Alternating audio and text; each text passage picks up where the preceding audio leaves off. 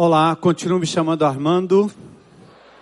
Bom estar de novo aqui com vocês. Que dia! Não só hoje, mas o dia de ontem também. Que dia especial. Que momento precioso. Eu eu ri, eu brinquei, eu pulei, eu chorei. Só de olhar tudo que estava acontecendo aqui dentro desse lugar. E para mim é uma antecipação da eternidade, quando você consegue juntar pessoas de várias matizes, de várias camadas, não importa o valor do dinheiro, o tamanho do diploma, tá todo mundo junto e misturado. E essa igreja tem sido essa bênção.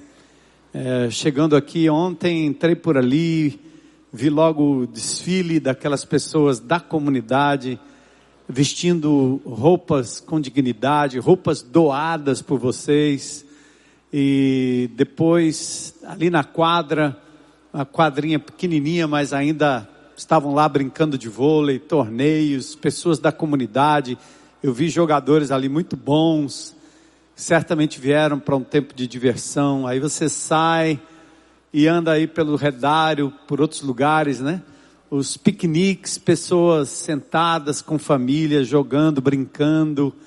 É, foi muito lindo ver crianças correndo, depois ali uma exposição de carros também, pessoas que não são da comunidade, salvo um que era o elo com eles, mas eu tive o privilégio de conversar um pouquinho com eles, eles estavam encantados com a propriedade, encantados com a oportunidade de poderem expor os carros aí, então pediram para retornar, inclusive. Eu disse, claro, vocês podem vir quando quiserem. Foi muito lindo.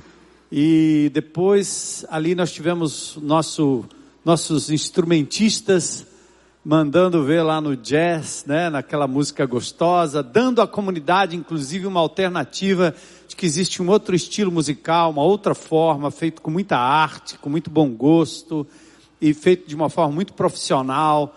Então eu via lá os olhinhos dos, dos meninos, dos adolescentes, é, vendo aquelas pessoas tocarem ali. Muito lindo. Exposição de fotos. Gente, que coisa. Eu até pediria depois que o pessoal da produção aí é, colocasse essas fotos para a gente poder ver mais de perto o que um fotógrafo aqui da comunidade, é, fotografando a fauna e a flora desta propriedade. Incrível tinha pássaros ali que eu não tinha a mínima ideia. Tem um, um, um mini pica-pau, né, muito lindo.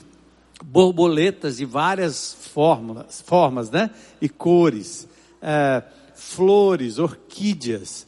Então, coisa muito linda nessa, nessa natureza que é muito bem preservada, porque tudo aquilo que nós investimos aqui, na medida que nós contribuímos para esse campus, é isso que mantém tudo isso aqui muito limpo, muito bem cuidado pelos funcionários, a maioria da comunidade também, oportunidade de trabalho, de dignidade, de emprego para eles, e assim eles cuidam com muito carinho de tudo que acontece aqui. E depois eu andei mais um pouco, vi umas senhoras ali vendendo umas bolsinhas, uh, artesanato, que foi feito, né, tudo feito no ateliê da Ana Barbosa, que é a nossa a esposa do pastor Alcimor. Então as mulheres lá do Curió fizeram aquelas bolsinhas no ateliê da Ana, aprenderam a fazer. E eu ouvi da Meire a, o fato de que elas já retornaram para a comunidade depois de confeccionarem aquilo e algumas já estão fazendo isso para sustento próprio. Então a igreja não apenas doa e dá, mas ajuda essas pessoas a serem a, a é, autossustentáveis, né? no sentido de que aprendem uma forma de também ganhar o seu dinheiro e prosseguir. Depois eu fui na quadra de areia, que é a nova quadra que foi inaugurada, muito linda, e eu vi ali profissionais do vôlei, né? Gente muito boa da comunidade. E eu, eu cheguei por ali, o Luan que estava, nosso amado Luan que estava comandando ali, e a gente perguntando, tinha um juiz oficial, um torneio que estava na sua final. De manhã teve também, acho que foi futebol o torneio, e a comunidade espantada, assim, porque eu perguntei para eles, o que é que vocês acham disso aqui? E eu via eles, eu os ouvia elogiando demais aquilo que foi construído para usufruto nosso, mas principalmente para usufruto desta comunidade, que através do esporte pode ver os seus meninos e meninas tirados, né, da, vamos dizer assim, do corredor do tráfico, né, e meninos e meninas que vão encontrar a razão de viver, porque tem um lugar onde eles podem praticar um esporte. Hoje eu estava conversando com um desses meninos da comunidade que eu levei para estar comigo. A gente almoçou juntos, né, num restaurante que eles nunca tinham entrado. E aí ele ele falava: "É, mas na minha escola tem uma quadra inacabada há anos". E essa mesma escola, que por vezes eu estive frente a frente com o prefeito Roberto Cláudio e cobrei dele por que, que aquela quadra não tinha sido é, feita, terminada. Então, uma escola sem quadra, uma escola de crianças que, cuja quadra não foi terminada. E eu vi na, na frente dele, no gabinete, ele ligando para o secretário e dizendo que tinha uma, um contingenciamento para fazer. Isso já faz uns dois anos. Então, se alguém conhece aqui o nosso amado prefeito, que talvez não ouve os meus recados, mas eu vou continuar falando no meio da rua, em praça pública, onde for, que para mim é a sonegação daquilo que é direito dessas crianças terem uma quadra. Esse entorno não tem praça, não tem quadra, não tem cuidado com saneamento, não tem absolutamente nada. Mas nós continuamos aí louvando a Deus, né? Aplaudindo quando o governo faz coisa boa e também denunciando quando não faz, sem nenhum rancor no coração, continua orando pelos três, né? Presidente, governador e prefeito. Todo dia eu não me esqueço de orar pelas autoridades constituídas, porque é um dever do cristão que sabendo que todos eles estão debaixo da nossa autoridade maior. E eu queria fazer como eu fiz de manhã também, dar um, um, um breve relato de que eu estive numa conferência em Candeias, na Bahia, é, eu não sei quantos baianos tem aqui, mas desde que eu nasci e me criei na Zona Norte de São Paulo, sendo filho de baiano com Sérgio de Pano, eu sempre fui chamado de baianinho. E com muito orgulho, né? Apesar de ser paulista, me chamavam de baianinho. E quando eu fazia coisa errada, diziam que era uma baianada. Eu, eu não entendi isso, mas é, eu estive em Candeias. E por que eu estou dizendo isso? Porque eu voltei às minhas origens vi um monte de mulheres parecidas com minha mãe. Levei abraços parecido com a dona, a, a dona Edith, né? Que não só me abraçava, mas fazia comidas especiais.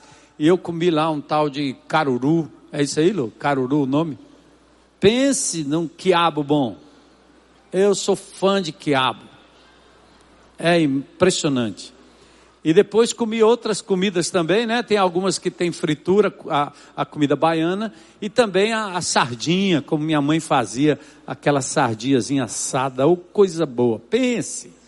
E outra coisa linda também foi que eu voltei às minhas origens, né? Na zona norte de São Paulo, eu era é, cercado, eu, meus melhores amigos, meus amigos de infância, eram todos afrodescendentes é o nome mais politicamente correto para negão, né? Então eu, eu, era cercado, roda de samba, futebol. Aí pronto, quando eu cheguei na Bahia, amigo, pense, sobe morro, desce morro, entra, é, vai nos buracos. E a única discriminada, pobre coitada, né? discriminação racial, era a minha branquinha italiana, Dona Elô. Disse, pronto, era totalmente era uma iluminação diferente, né? E eu estava ali, mais moreninho, mais enquadrado no pessoal. Quanto abraço! Que bom ver o Evangelho de Jesus expandindo. Uma igreja que foi motivada naquele final de semana a sair das suas quatro paredes e realmente invadir candeias nos seus lugares mais escuros, né? Eu tive a oportunidade de andar com a Heloísa lá por Candeias, vi os meninos na beira da estrada, param os carros para, param os caminhões de, de combustível, e aí, ao invés de o cara entregar o celular, o dinheiro, ele tem que dar combustível para o indivíduo que está assaltando ele, né? Aí ele sai com as latas de combustível para vender por aí. Então, até esse comércio eu cheguei muito pertinho. Eles tinham um sofazinho ali, eu tive vontade de sentar com eles para ver se eu comia alguma coisa com eles, mas eles estavam só cheios de óleo e gasolina, né? Então não, não deu certo. Mas foi muito bom e ver o Evangelho de Jesus de novo florescendo nessa nossa uh, Bahia, né, nessa nossa, nossa Candeias maravilhosa. Depois eu fui ao Rio de Janeiro, uma conferência de pastores, quase 500 pastores ali, é, tive palestras, preguei à noite, à noite num bate-papo, numa roda, conheci muito sobre o que está acontecendo no Rio de Janeiro, e quando eu conversava numa rodinha de pastores, um pastor disse assim, tá vendo esse aí pastor? Disse, quem é esse aqui? Esse aqui você nem sabe, esse cara ficava em cima do morro com um fuzil na mão, atirando para baixo, acertou muito a nossa, nosso prédiozinho da igreja lá, mas aí disse que o tráfico pediu para ele matar alguém, era em série, e ele disse: Isso eu não vou fazer, eu posso atirar daqui de cima, mas matar, executar, não. Ele fugiu, foram atrás dele, mas nesse ínterim ele conheceu Jesus, e quando o chefe do tráfico chegou lá para talvez fazer uma besteira com ele,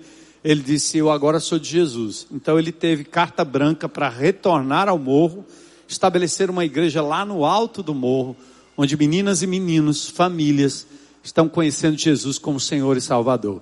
Ele desce com aquela tropa no morro, lá na igreja tradicional, lá embaixo, para executar ali o batismo daqueles que se convertem. Então foi muito lindo, porque o pastor, um pastor falando do outro, e eu conheci esse homem de Deus, pastor Wagner, não sei nem se ele está me vendo ou me ouvindo lá, mas um abraço. Eu levei um abraço da Igreja Batista Central de Fortaleza aos pastores lá do Rio de Janeiro e da Bahia também, em nome de Jesus. Então, tempo precioso demais. Glória a Deus. Muito obrigado, Igreja de Jesus. E louvado seja Deus por esta comunidade que continua sendo relevante, continua sendo a igreja do Senhor, capaz de promover esse ajuntamento onde você tem da criança à vovó Mazé servindo ao Senhor.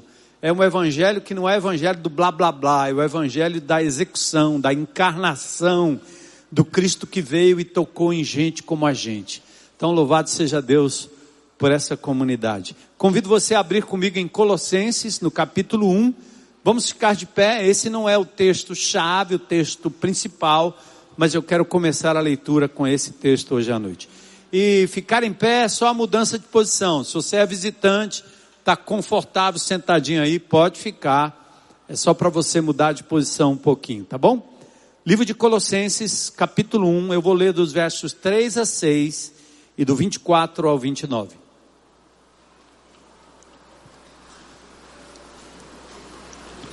O nosso tema hoje é esperança. E Paulo diz assim: sempre agradecemos a Deus, o Pai de nosso Senhor Jesus Cristo, quando oramos por vocês. Pois temos ouvido falar da fé que vocês têm em Cristo Jesus e do amor que tem por todos os santos, por causa da esperança que está reservada a vocês nos céus, a respeito da qual ouviram por meio da palavra da verdade o evangelho que chegou até vocês. Por todo o mundo, esse evangelho vai frutificando e crescendo, como, também ocorre entre vocês, desde o dia em que ouviram e entenderam a graça de Deus em toda a sua verdade. E aí Paulo diz assim: olha, agora me alegro em meus sofrimentos por vocês e completo no meu corpo o que resta das aflições de Cristo em favor do seu corpo, que é a igreja. Dela me tornei ministro de acordo com a responsabilidade por Deus a mim atribuída de apresentar a vocês plenamente a palavra de Deus. Olha agora o que ele diz. O mistério que esteve oculto durante épocas e gerações, mas que agora foi manifestado aos seus santos. A ele quis Deus dar a conhecer entre os gentios a glória ou a gloriosa riqueza desse mistério. Qual é o mistério? Cristo em vocês, a esperança da glória. Vamos parar aqui, ó. E olha, deixa esse versículo aí congelado, o 27. Volta, volta, volta. A ele quis Deus dar a conhecer entre os gentios a gloriosa riqueza desse mistério. Que mistério é esse? Que foi revelado na pessoa do Senhor Jesus Cristo. Cristo em nós, Cristo em vocês, Cristo em mim, Cristo em nós, a esperança da glória.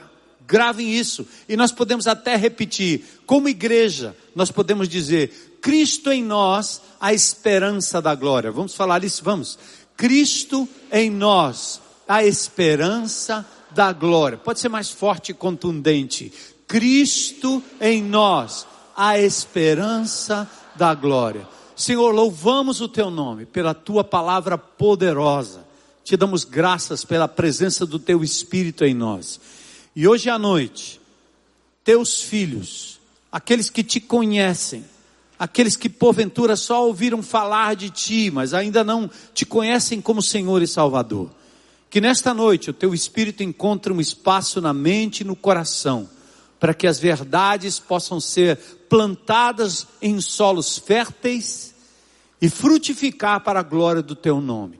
Dá-nos, Senhor, entendimento da tua palavra e ajuda-nos a termos esperança num mundo desesperado. Nós pedimos tudo isso e agradecemos em nome de Jesus. Amém. Amém. Amém. Isso, pode sentar. Bom, eu como sou bem jovem, me lembro de músicas jovens, né? Da minha época. Músicas e cantores, e eu não admiro todas as músicas de todos os cantores e compositores que às vezes eu menciono aqui, mas eu me lembro frases. E tem um aqui que é um, um, um antigo compositor pop chamado Léo Jaime. É o novo, né? Ele tem uma música que eh, diz assim: lágrimas de gelo no chão da porta. Quem não sonhou em sumir. E alguém me chama chorando do outro lado. Um fim para tudo. É preciso existir.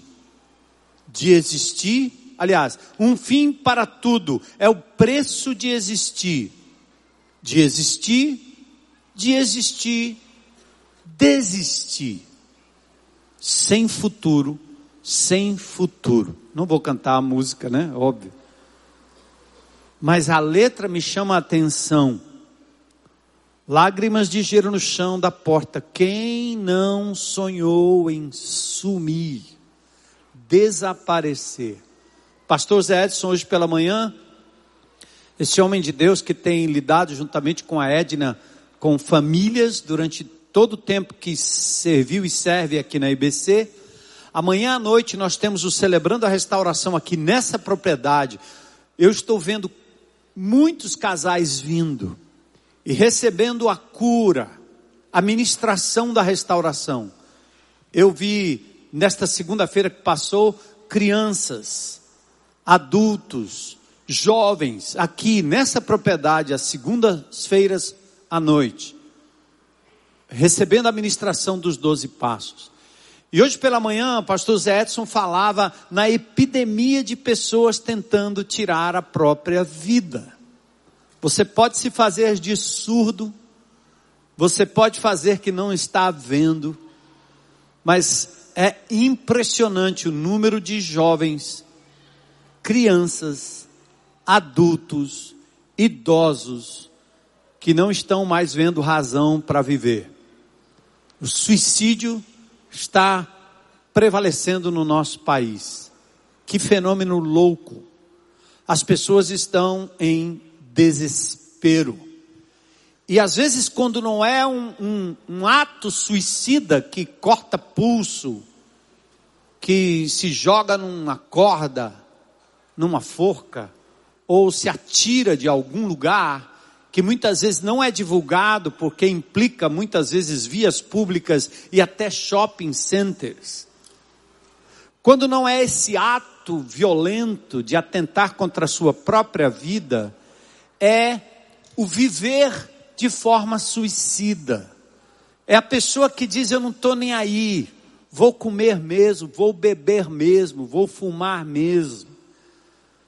E aí, um trago depois do outro é uma atitude suicida. Uma comida depois da outra também é uma atitude suicida. O mau cuidado com seu próprio corpo também não deixa de ser uma atitude suicida. Porque a incerteza do futuro afeta todos os seres humanos. E, os seres humanos estão sem muita perspectiva. Aliás, a pergunta é: qual é o seu futuro? Como será o seu amanhã, o meu amanhã, o nosso amanhã, o amanhã do, amanhã do nosso estado, do nosso município, da nossa família e do nosso país?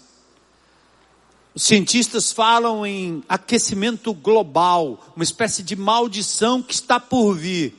Mas para muitos de nós isso não tem lá muita importância, a gente nem sente, nem nota. O sol nasceu, a chuva caiu, o ar continua aí, a gente está respirando. Mas mais do que o aquecimento global, são as nossas lutas, o peso do dia a dia, o peso das decepções, o peso das coisas que nos trazem angústia. E quanto maior a tecnologia, Quanto mais tecnologia nos envolvendo e mais tempo de vida, parece que o desespero e a desesperança se torna cada vez maior. Ah, os cientistas falam nessa questão do aquecimento global, mas nós estamos, sim, expostos a assaltos repentinos, assaltos criminosos, assaltos políticos, assaltos bacterianos, você contrai uma bactéria a qualquer momento, um vírus. Você estava bom, daqui a pouco não está mais. E algo que pode ser mortal, que pode te debilitar, é impressionante. Meu Deus, tanta desgraça. E hoje nós vamos falar sobre esperança. O que é esperança?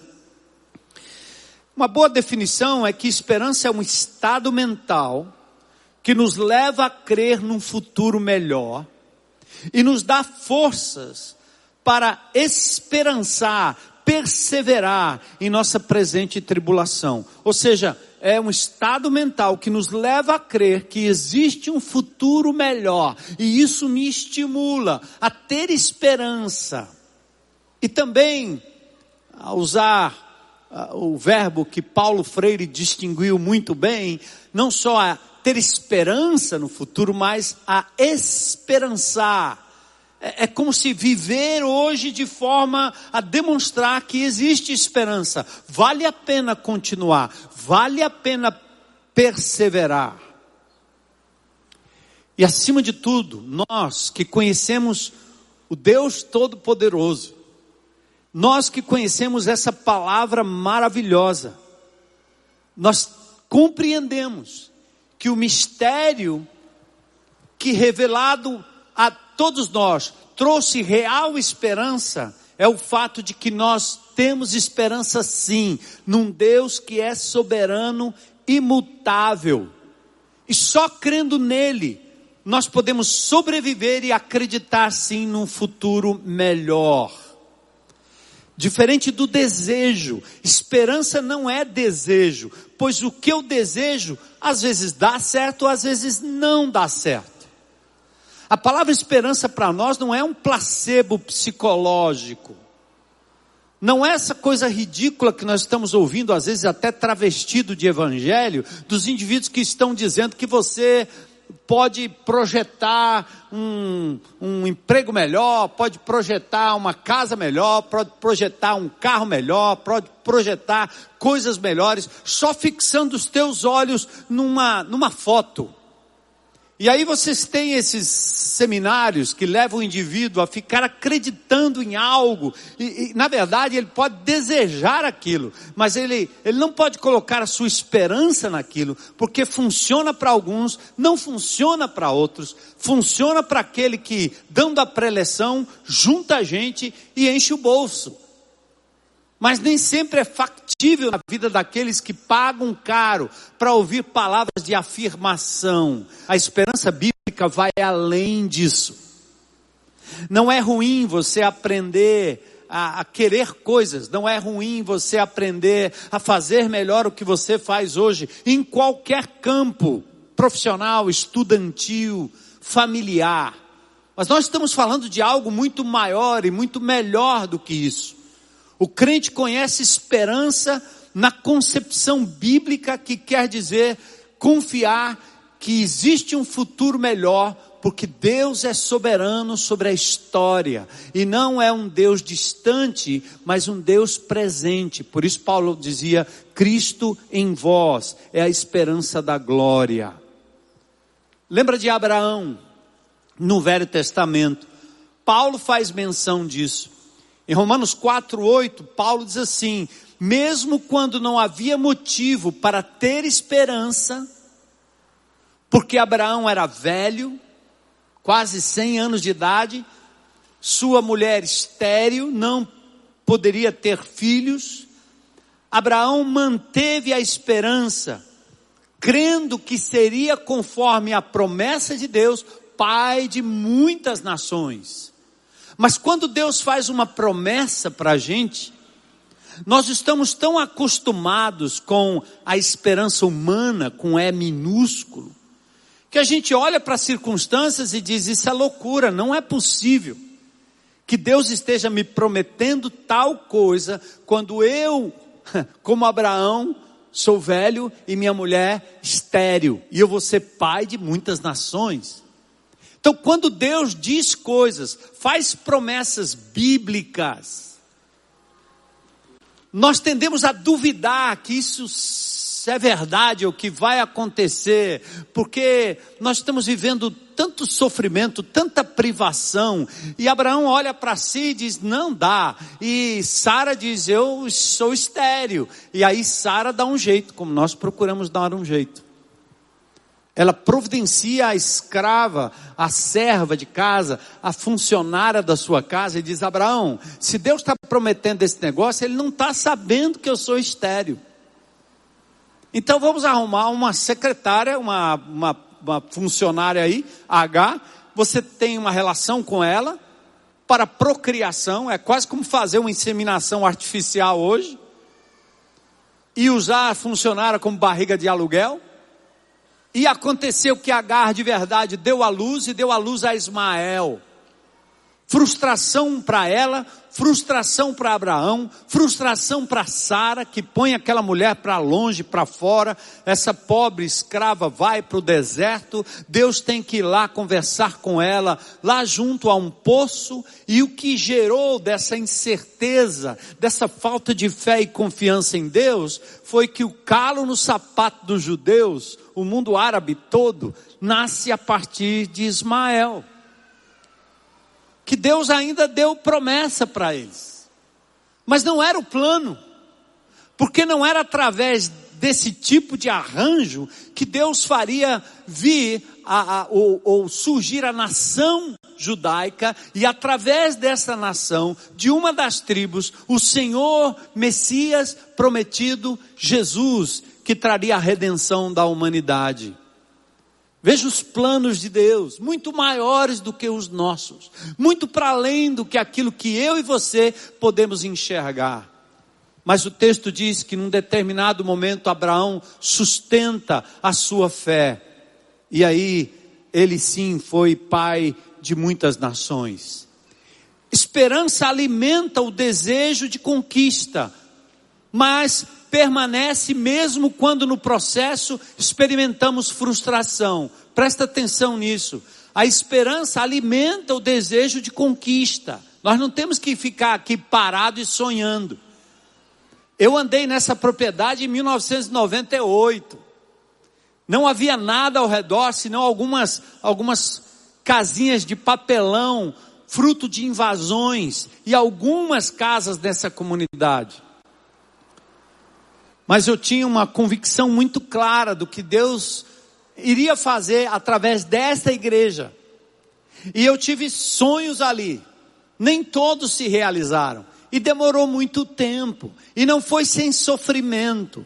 Não foi sem embates com aqueles que eram os maus elementos da área, que estavam ocupando essa propriedade da forma incorreta, chegando a atirar aqui. Vocês ouviram aqui no depoimento de Isaías, que é nosso funcionário, um homem que deu tiro de metralhadora nessa casa, que era uma casa que tinha aí, com o intuito de nos afugentar.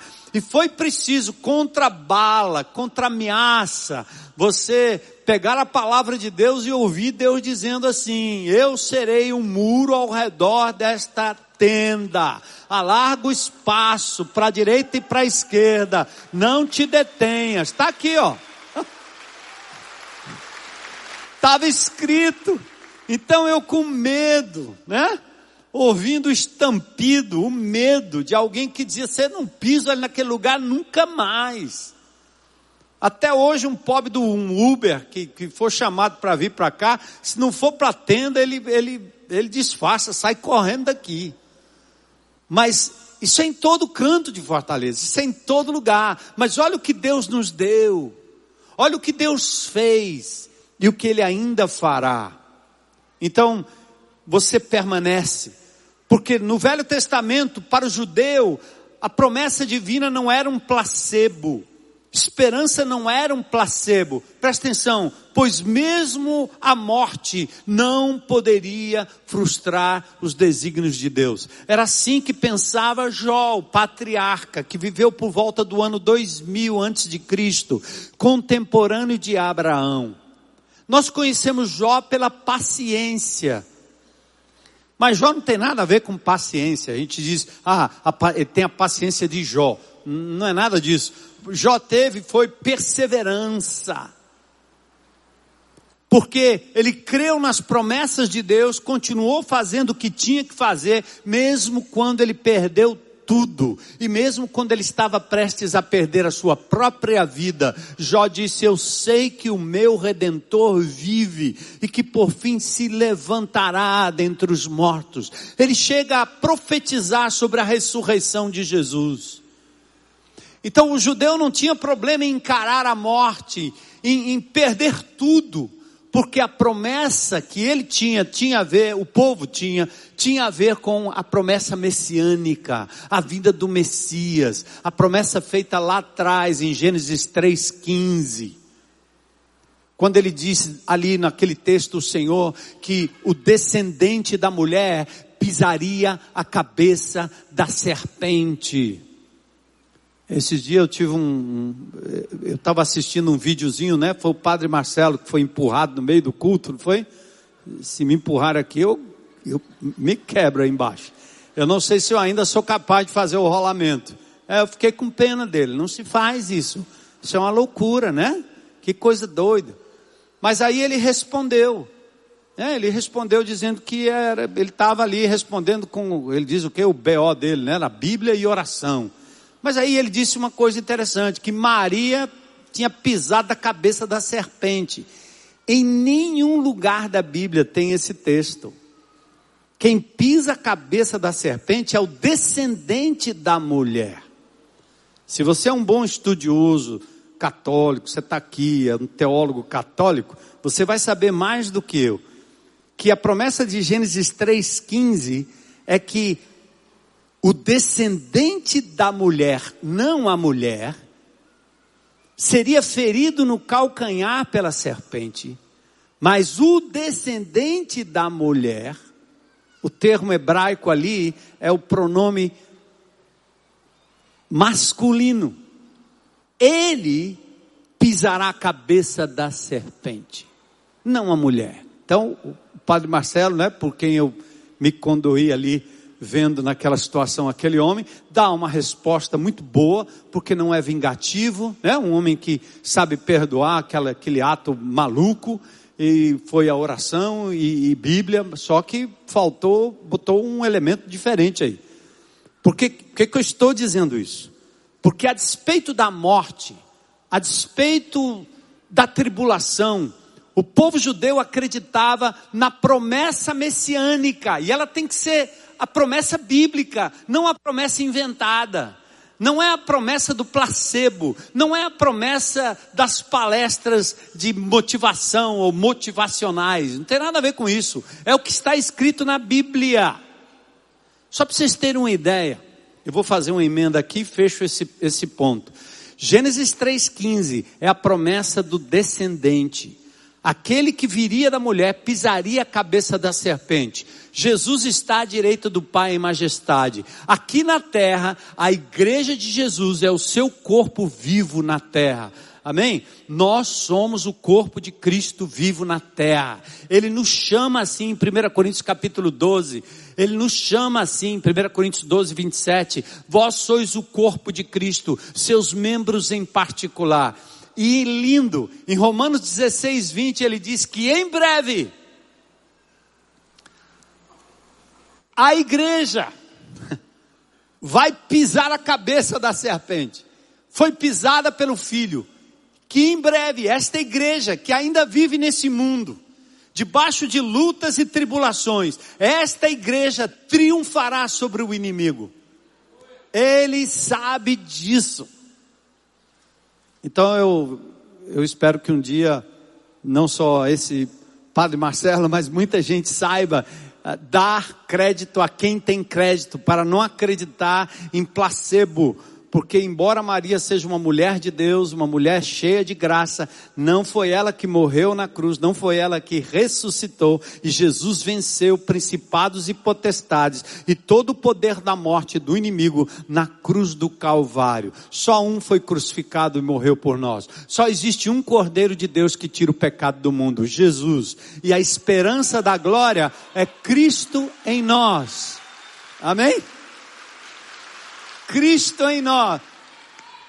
Glória a Deus. Por isso que é importante você conhecer a verdade, para ter esperança naquilo que realmente pode dar esperança. Paulo chega ao ponto de dizer assim, ó: Por que que vocês vivem uma vida tão miserável? Ele não diz isso, mas ele vai dar uma resposta e vai dar o segredo da miserabilidade. O que, que é miserabilidade? É o indivíduo que vive de forma miserável não porque ele não tenha dinheiro, casa ou comida, mas é a miserabilidade emocional. Sabe o que, que é você viver uma vida de ansiedade, de incerteza, de dúvidas? Depressão provocada não pela sua genética, não pelo seu desequilíbrio hormonal, mas muitos, como crianças, jovens e adolescentes, estão cada vez contraindo doenças emocionais, que significa uma vida emocional miserável. É, é uma pobreza emocional. Eu, eu, gosto de usar aquele termo de Marcos 2, do paraplégico que foi levado aos pés de Jesus, para dizer que tem pessoas com paraplegia emocional, mais e mais, é a doença do século, são as doenças do século. Tudo isso porque brincam de Deus, tudo isso porque esperam no marido, da mulher, do filho, do pai, da mãe, do emprego, do governo. Eu hoje entro na internet e vejo de vez em quando alguns debates de evangélicos que se colocam à direita e outros à esquerda. Para mim, é uma miserabilidade emocional. Estão lutando e defendendo aquilo que não pode dar esperança, nem de um lado e nem do outro. Que ridículo! Nós deveríamos estar postando esperança real. E a esperança real não está em Brasília, nem no Palácio da Abolição, nem no Palácio do Bispo, que eu ainda não tomei posse desse palácio aí. Bispo. Falar em bispo, fazer um parênteses aqui, né? Nossa esperança não está neles. Eu fui agora no Rio de Janeiro e encontrei um senhor de 80 anos de idade, um pastor e eu estava conversando com ele, mas quando eu olhei para ele, eu disse: esse camarada parece meu pai, não é possível. Eu encontrei um bocado das minhas mães lá na Bahia, fui para o Rio de Janeiro e vi um senhor, oitenta e poucos anos de idade, parecido com meu pai, até aquela falha no dente no meio ele tinha. Eu me aproximei dele, queria até fazer uma selfie assim com ele, né? E eu tirei. A pergunta, o senhor é de onde? Eu sou de Sergipe, eu disse, meu pai também. De que cidade em Sergipe? Simão Dias. Eu disse, meu pai também. E o senhor é de que família? Eu sou da família Araújo. Meu pai era da família Bispo. Aí ele disse: Conheça a família Bispo. E eu vou dizer, meu filho, essa família Bispo prestava não.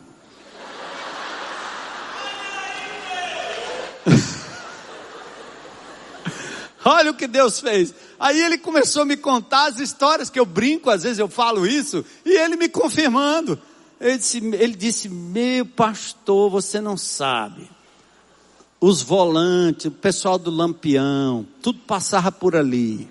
E essa família bispo, meu irmão. Eu disse, pois é, meu pai. Mas meu pai era manso, ele não matava uma mosca, mas o resto não prestava não.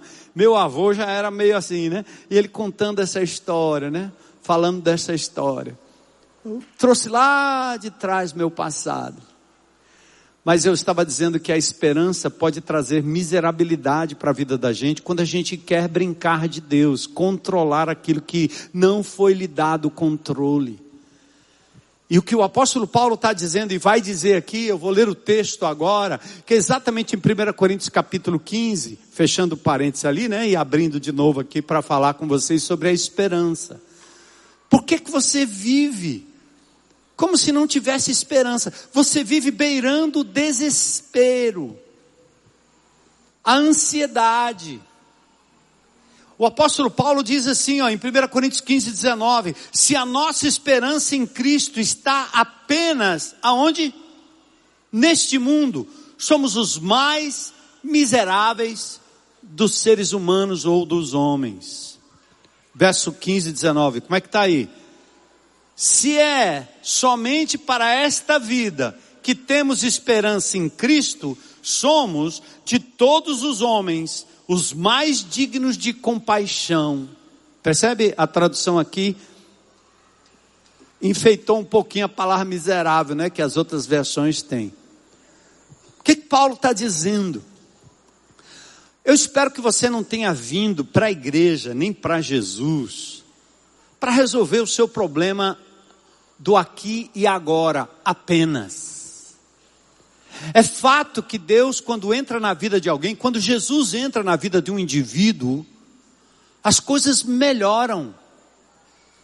Ele cuida melhor do seu corpo, ele cuida melhor do seu dinheiro, ele cuida melhor da sua família, ele cuida melhor dos seus negócios. Porque ele passa a ter um estímulo e um parâmetro bíblico para viver como Jesus viveu. É fato.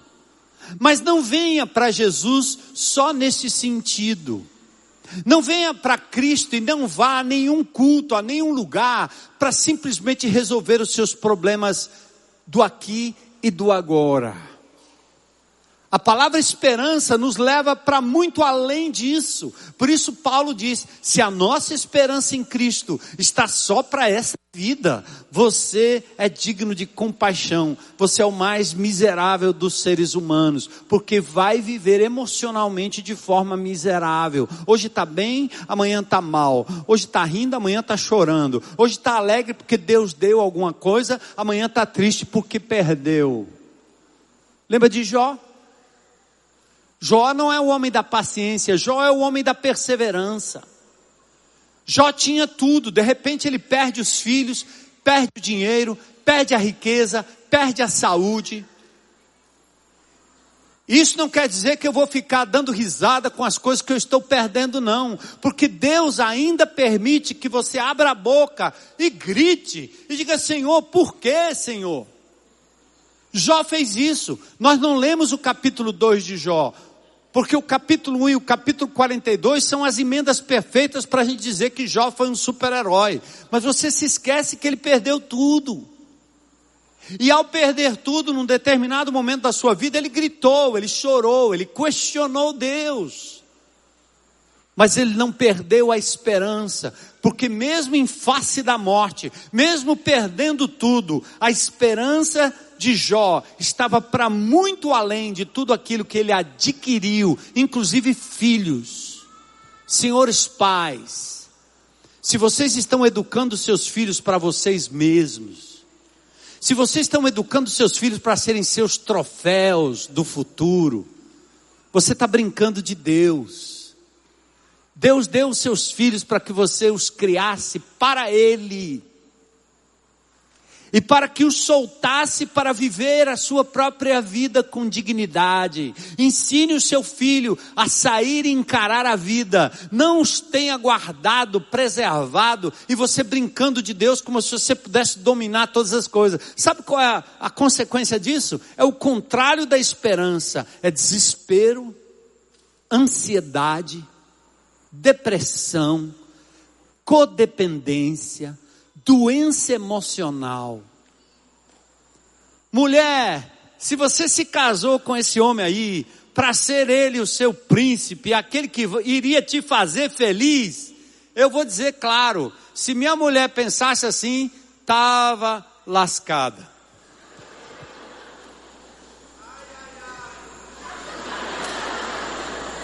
Eu disse para ela logo que a gente se casou, porque eu aprendi o evangelho muito rápido. Assim, eu fui meio radical.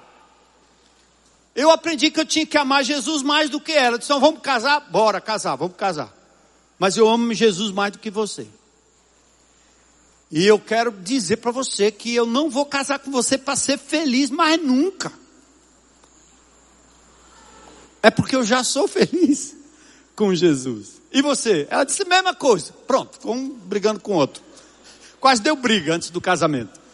Porque é cada um querendo ser mais feliz com Jesus, sabe? 41 anos, deu certo, está dando certo, porque eu não dependo dela para ser feliz e nem ela depende de mim para ser feliz. Uh! Glória a Deus! Ei, meu irmão, é por aí. Por que você está doente? Por que você tem que ir para o psiquiatra? Por que você tem que tomar 200 mil remédios? É porque você está brincando de Deus. Eu não estou falando das pessoas que, na verdade, têm suas disfunções hormonais, que têm uma hereditariedade que traz depressão, uma série de coisas. Eu estou falando de gente que é codependente dos outros, do filho, do pai. A pessoa faz a vida toda em função do filho. Nunca foi a uma praia sozinho. Nunca foi uma.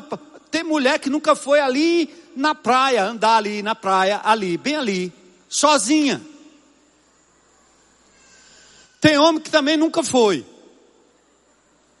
Tem filho que nunca foi se o pai não for, a mãe não for. E o pior é quando o marido chama a, a, a mulher de maninha.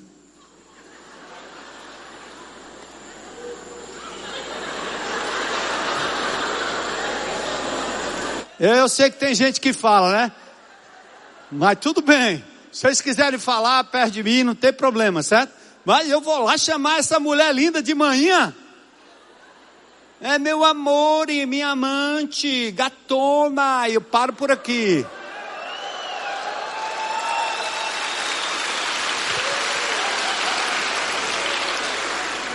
Mas percebe como você pode viver uma vida miserável emocionalmente porque você depende do outro para ser feliz?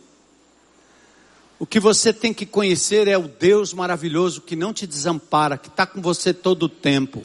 E Ele não tem que dar necessariamente o que você quer. Eu sei que você quer um filho obediente, um filho médico, um filho doutor, um filho crente, que fica o resto da vida na, na, na, na sua casa, né? Lendo o Salmo 119 todo dia, sozinho. Você quer tudo isso aí. Mas a vida é a vida. Jesus disse: você vai ter aflição, mulher. Homem, você vai ter lutas no seu trabalho. Que tipo de governo você quer? Está propondo o quê? Para quem aí? Qual é a resposta? Você está sendo um mensageiro do mal. Se você defender A ou defender B, você acaba sendo um mensageiro do mal. Porque o mal é assim. Promete mil coisas, não cumpre quase nada. Não perca a esperança. Eu não perco a esperança. Porque no jogo do xadrez político, Deus está no comando. O meu Deus fará o que Ele quer. Ele usará inclusive o inimigo, se Ele quiser. Eu vou dar outro texto aqui sobre a palavra. Qual é o mistério? Qual é o mistério? Cristo em nós. A esperança da glória. Amém? Cristo em nós. Ele vai estar com você. Quando você perder, quando você ganhar, Ele vai estar com você. Não é errado desejar, não é errado querer, mas é errado fazer disso a sua vida, sua felicidade. Abre mão, deixa ir, deixa andar. O segundo texto que eu quero mostrar para vocês é Mateus 24, 35. No meio de um sermão sobre a grande tribulação, no meio da luta, no meio da tribulação, o Senhor diz: os céus e a terra vão passar, mas as minhas palavras jamais passarão. Conheça as promessas de Deus para a sua vida, irmão. E nas promessas de Deus para a sua vida não tem carro, não tem. Tem o básico. o que comer e o que vestir. Está faltando isso? O resto é excesso. Se ele quiser dar, ele vai dar, mas tem que ser para a glória do nome dele. Ele diz: As minhas palavras não passarão. O povo de Deus precisa conhecer as promessas de Deus, mas as promessas reais, não as promessas fictícias. Daqueles que dizem que quem anda com Jesus nunca fica doente, quem anda de Jesus, Jesus nunca morre, quem anda com Jesus não tem sofrimento, quem anda com Jesus não tem perda, quem anda com Jesus não, nunca vai falir. Não existe isso. E isso, de novo, é conversa de positivismo do segredo, the secret. E eu volto a dizer e a denunciar, isso enche plateia e o bolso de quem prega esse tipo de verdade, porque o povo está atrás disso. Esse evangelho que diz que você vai passar pela tribulação e o Senhor vai estar com você, sofrimentos de Cristo, cumpro em meu corpo partes do sofrimento, parte do sofrimento de Jesus. Esse evangelho não atrai gente, mas é glorioso, porque as pessoas que aceitam esse evangelho conseguem andar com Jesus no meio do fogo. no meio do fogo. Queima, Senhor, né? Olha, eu gosto de estudar um pouquinho sobre neurociência e sou só um, um curioso, mas a neurociência afirma que há uma estreita relação entre esperança e ansiedade. O indivíduo ansioso é o que não tem esperança, por isso ele fica ansioso. Dá uma olhada no seu grau e nível de ansiedade. Ah, ah, será? Ai, ai, ai, será? Ai, ai, ai, ai, meu Deus, ai. Ai, onde ele vai? Ai, quando ele volta. Ai, ele foi. Ai, ele não vem mais. Ai, ela não vem mais. Ai, virou. Ai, foi. Sabe a, a cara de ansiedade? Ou seja, você fica anelando por algo que escapou das tuas mãos e o Senhor está à tua direita. O Senhor está à tua esquerda, diante de você, atrás de você, dentro de você. E não importa para onde vão filhos, mulher, marido, homem, não importa, não importa quem vai, para onde vai o presidente, o vice, o prefeito, o governador, não interessa para onde eles vão. Eu sei em quem tenho crido. E é nesse Senhor que eu confio. É nele que eu entrego a, é ele que eu entrego a minha vida, meu futuro, minha casa e tudo mais. E eu vou passar por meio da tribulação e o Senhor vai andar comigo no vale da sombra da morte. Está escrito, é promessa. Não está escrito que Ele vai me livrar dos inimigos, não. Ele diz que coloca uma mesa perante os meus inimigos, uma mesa na frente deles. Eles estarão todos aí. Do jeito que Jesus sentou à mesa com Judas e não o eliminou. Ciência ou a neurociência diz que há uma ligação estreita entre esperança e ansiedade. Eu estou quase no finalzinho aqui, mas eu quero mostrar para vocês alguns textos de Abacuque capítulo 3. Lindo texto. Eu já preguei uma série em Abacuque, já revisitei o capítulo 2 recentemente, o capítulo 1 também. Mas eu quero focar em Abacuque. Ele me parece um bom exemplo de esperança.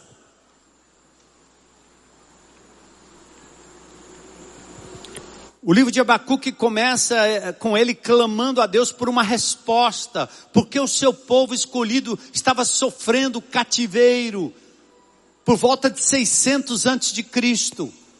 As dez tribos do norte já tinham sido levadas para o cativeiro assírio com Salmanazé, capital Jerusalém. Ficaram apenas alguns misturados, assírios e judeus. No ano 600, Jerusalém está prestes a ser invadida e Abacuque está inconformado. Deus, por que nosso povo está sofrendo tanto? Por que o mal prevalece? E aí você começa a perceber qual o segredo de alguém que questionou tanto, mas depois se tornou um autêntico adorador e alguém cheio de esperança. O Senhor dá a resposta a Abacuque no capítulo 1, afirmando: Você não vai acreditar se eu lhe dissesse o que eu estou prestes a fazer. E quando Abacuque achou que seriam um, um, um, os amigos que viriam para resgatar o seu povo, Deus disse: Não, eu estou mandando é o inimigo aí. Para refinar esse meu povo, para levá-los para o cativeiro. E eu vou devolvê-los depois de 70 anos. Deus não responde tudo, mas ele novamente dá mais informações, dizendo que a terra é para ficar silenciosa diante dele. Escuta, povo de Deus. Para de fazer diagnóstico político. Propaga o silêncio diante de Deus, a espera paciente, enquanto eu continuo trabalhando pelo bem ao meu redor e naquilo que está ao meu alcance. Deus então responde, novamente lhe dá informações, dizendo que a terra deve estar silenciosa, Abacuque 2 e 20. Então Abacuque escreve uma oração, expressando sua forte fé em Deus, mesmo passando pelas tribulações. Eu acho lindo isso, que Abacuque no maior sufoco da vida do povo, como profeta, reclamando, ele escreve um salmo no capítulo 3. Eu acho lindo quando você vai nesses becos assim, ou em lugares onde você tem lá uma funcionária bem pobrezinha trabalhando numa casa de gente muito rica. A coisa que essa mulher faz o tempo todo, e eu ouvi uma história agora na Bahia muito engraçada. É essa mulher que às quatro da manhã se levanta e louva. E o patrão estava pensando em mandar ela embora, porque eles querendo dormir, ela acorda às quatro, cinco da manhã e louva. É uma mulher passando por lutas, por privações, por tribulações. Só Deus sabe o que está acontecendo na casa dela. O feijãozinho que chega contado, o filho que deve estar tá preso, a, a, casa que deve estar tá a ponto de desabar. Mas é às quatro da manhã, às cinco da manhã, aquela mulher se levanta e louva, e louva, e louva e adora ao Deus Todo-Poderoso. E ela vai passando pela tribulação. E um dia o Senhor a levará em triunfo para a glória. E o Senhor jamais abandona aquela mulher, mulher de fé. É assim que acontece. No meio dos mais simples, dos mais pobres. E por vezes você que perdeu apenas parte da sua riqueza, parte daquilo que Deus já tinha lhe dado, e você blasfema, e você fica ansioso, e você fica para baixo, e parece que perde a razão de viver, muda o seu humor, se afasta das pessoas, se isola, e Deus está dizendo aqui através do seu profeta: louve. Qual o segredo desse homem? A esperança, capaz de transformar o pranto em riso. Você está vivendo certamente momentos de perplexidade na sua vida. Então o salmista diz: descansa no Senhor, espera nele. Não se aborreça com o sucesso dos outros, nem com aqueles que maquinam o mal. Ouçam, Salmo 37, 7. Não se aborreça com o sucesso dos outros, nem com aqueles que maquinam o mal. Não é fácil, mas é possível. Aí a musicalidade do profeta, para a gente correr e terminar aqui. Vou passar pelo capítulo 3 bem rápido. É um mini salmo. E nesse salmo, tem três pausas, verso 3, verso 9, verso 13. Ou seja, ele começa a louvar, daqui a pouco ele dá uma parada.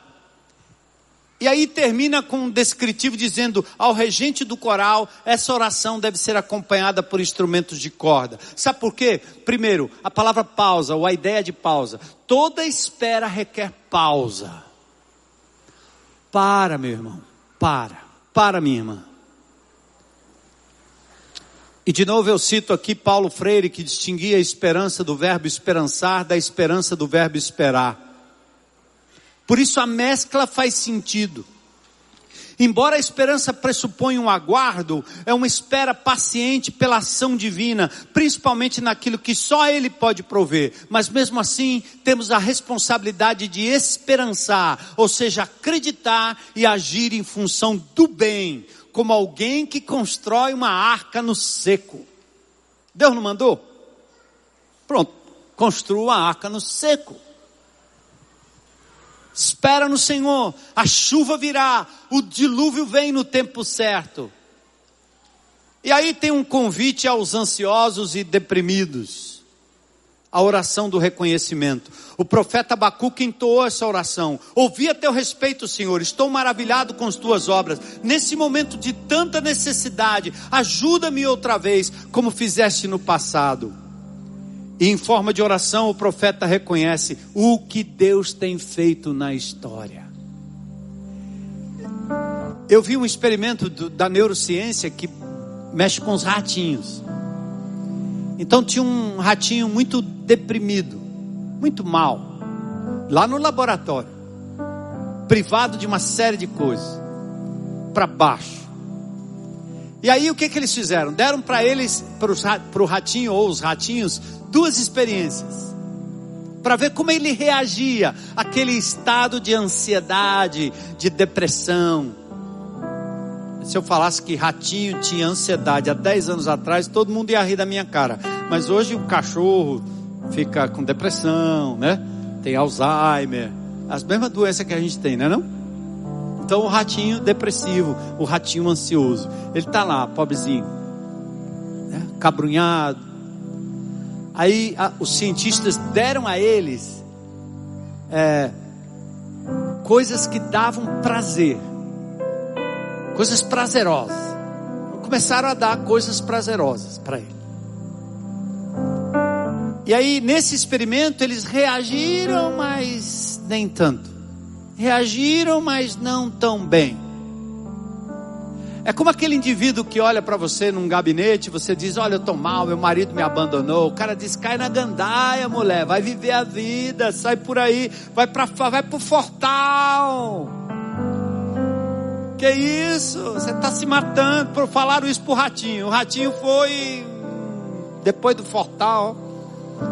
Cachaça, um homem para lá, outro para cá. O, o ratinho voltou. Esse cara não tá legal. Aí os cientistas fizeram o ratinho relembrar as coisas boas do passado. Sabe o que aconteceu? Ele reagiu bem. E aí a Bíblia, de uma forma tão linda, Jeremias disse isso lá no capítulo 3, verso 21. Traz à tua memória o que pode dar esperança. Então, para você sair desse estado, faz como aquele hino antigo Conta as bênçãos, contas quantas são, recebidas da divina mão, uma a uma, dize-as de uma vez, e hás de ver surpreso quanto Deus já. Olha para o teu passado, traz à memória as coisas boas que Deus fez da sua vida, as ruins, você perdoa, né? Lembra que pregamos sobre perdão um pouco tempo atrás? Deixa aí, tira a amargura do seu coração, libera perdão, se desliga disso. Mas agora ele está dizendo: dá uma pausa. Quando você se vir nessa situação de ansiedade, olha o que Deus já fez. Olha o que Deus já fez. Eu estou lembrando do meu amado irmão, que está bem ali lá do nosso GR, Welton, né, Welton? A mamãe no hospital a ponto de ter falência dos órgãos todos. Ele está aqui, e era lá no hospital, recebendo notícias, a gente está orando, mas a coisa mais preciosa, além do choro, do pranto, da perda possível, talvez nos próximos dias ou horas, é olhar para trás e ver o quanto valeu a pena. Eu perdi meu pai com 49 anos de idade. A dor da perda, ela foi grande, mas não adiantava substituir isso por nada. Mas o gostoso é você olhar para trás e dizer o quanto meu pai foi meu amigo, quanto ele investiu na minha vida, o quanto ele me amou. Ah, Aí eu tenho vontade de viver de novo. Ele entregou a vida a Jesus, morreu três meses depois. Eu pensei que ele ia ser meu super companheiro de ministério, como ele foi meu super companheiro na infância e na minha adolescência e na minha juventude. Mas não foi assim. Deus tirou. Foi um corte profundo dos laços que me levaram para o ministério e viver outras coisas. Eu, eu fui adotado por outros pais e por outras mães. Mas é muito bom trazer à memória aquilo que pode me dar esperança. Então, veja o que Deus já fez na tua vida. E assim Abacuque fez a mesma coisa. Ele olhou para a história e ouviu a respeito dos feitos do Senhor. Veja como Deus agiu da história, como mistura juízo com graça, misericórdia com ira. É um Deus que é capaz desses dois sentimentos. Porque quem não conhece Deus nessa dimensão, não consegue conciliar a perda, a dor, a morte com o mesmo Deus que ama. A morte é o último inimigo, mas Jesus venceu a morte e um dia nós ressuscitaremos com Ele. Então aviva a tua obra, Senhor, no decorrer dos anos. E que hoje à noite você possa faça essa oração ao Senhor. Relembra algo que Deus lhe fez. Veja o seu estado e diga: Senhor, eu quero me libertar da minha ansiedade. Eu não quero mais isso para mim. Eu não quero carregar esse fardo, brincar de Deus, tentar manipular o futuro. Aviva a tua obra em mim hoje à noite, Senhor. Como aquele rio de Ezequiel capítulo 47 que nasce debaixo do templo como um, um filete de água bem pequenininho e depois vai passando e pelas ribanceiras traz vida onde não havia vida. É isso que Deus quer fazer na sua vida hoje. Esperança de verdade. Faz de novo, Senhor. Traz nova vida, Senhor. Renovo, reaviva a nossa fé em Ti, para que permaneçamos firmes e inabaláveis, mesmo nos dias maus. O cativeiro ainda viria mas, como nós cantamos, nossas forças irão se renovar se esperarmos em quem? No Senhor. Amém, igreja? O memorial de esperança. Pausa, rememora, traz à memória o que lhe pode dar esperança. O louvor do profeta era baseado no conhecimento da palavra. Não abandone a palavra. Positivismo barato com nome de evangelho não resolve. Tem que ser a palavra de Deus, o Deus da palavra, o Deus do vale, o Deus dos montes, o Deus que cura, o Deus que permite que adoeça, o Deus que é capaz de dar a vida e tirar a vida. Esse é o nosso Deus. O profeta louva. Por que ele louva? Porque ele cresceu em conhecimento de Deus conciliou ira com misericórdia, graça com julgamento. O depressivo e ansioso profeta agora está cheio de fé e louvor. Ele está sendo curado e suas dúvidas e questionamentos dão lugar à celebração pelas evidências de que Deus é bom. Ele não se torna um triunfalista de ilusões e milagres instantâneos. Ele está firmado na rocha, como bem disse nosso amado irmão, e antecipa o pior para triunfar sobre o melhor. Gente, presta atenção nesse finalzinho aqui. É o, o, o último momento. Ele diz: ainda que a figueira não floresça, você é capaz de olhar para os seus projetos e dizer: ainda que não dê certo, hã? Ainda que a figueira não floresça, ainda que a colheita de azeitonas não dê em nada, ainda que os campos fiquem vazios e improdutivos, ainda que os rebanhos morram nos campos e currais fiquem vazios, ainda assim eu me alegrarei no Senhor, no Deus da minha salvação. Uhul!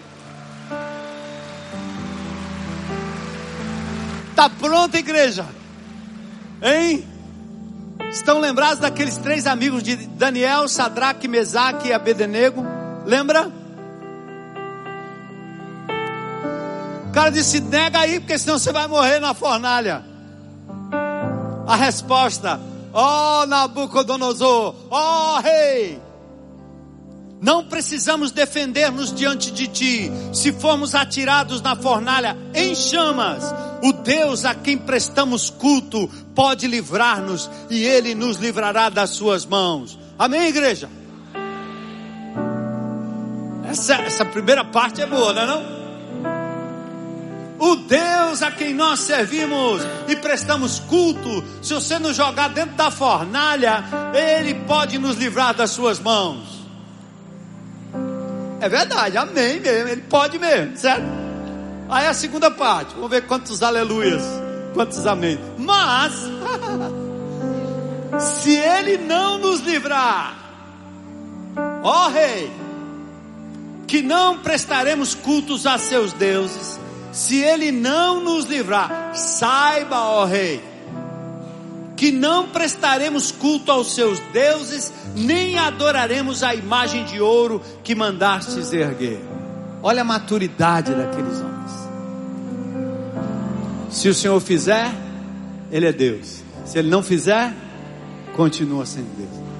Nós vamos levantar aqui uma geração de crentes em Cristo Jesus, firmados na palavra, cheios de esperança, capazes de deixar a brincadeira de Deus, da ansiedade para longe e diminuir os nossos ímpetos de depressão e ansiedade, porque nós teremos esperança real no Deus que, a despeito da morte, Ele um dia nos abençoará com a ressurreição e nos receberá na glória.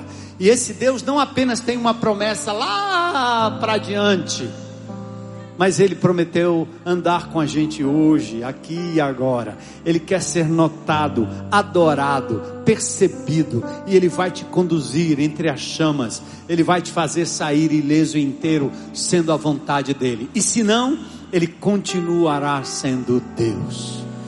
Então hoje eu queria pedir que você que vem com esse fardo aí, né?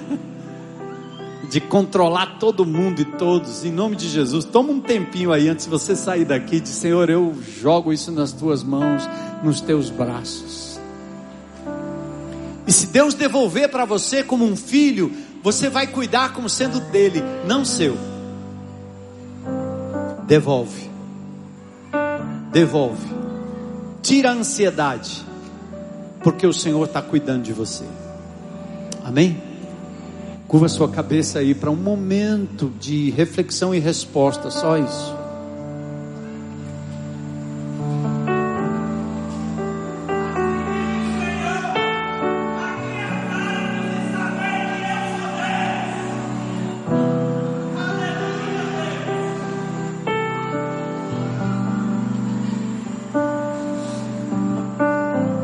Ainda que, ainda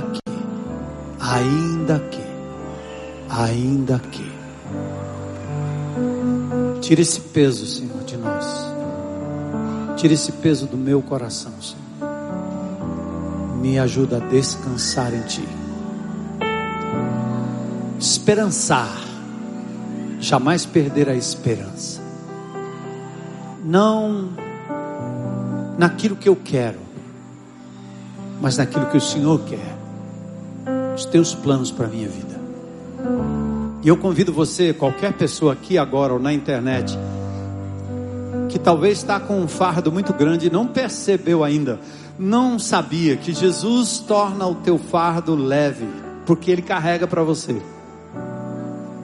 E você hoje à noite talvez gostaria de dizer: Eu quero Jesus como meu Senhor e Salvador. Eu quero essa esperança para a minha vida. Eu quero andar com Ele, nele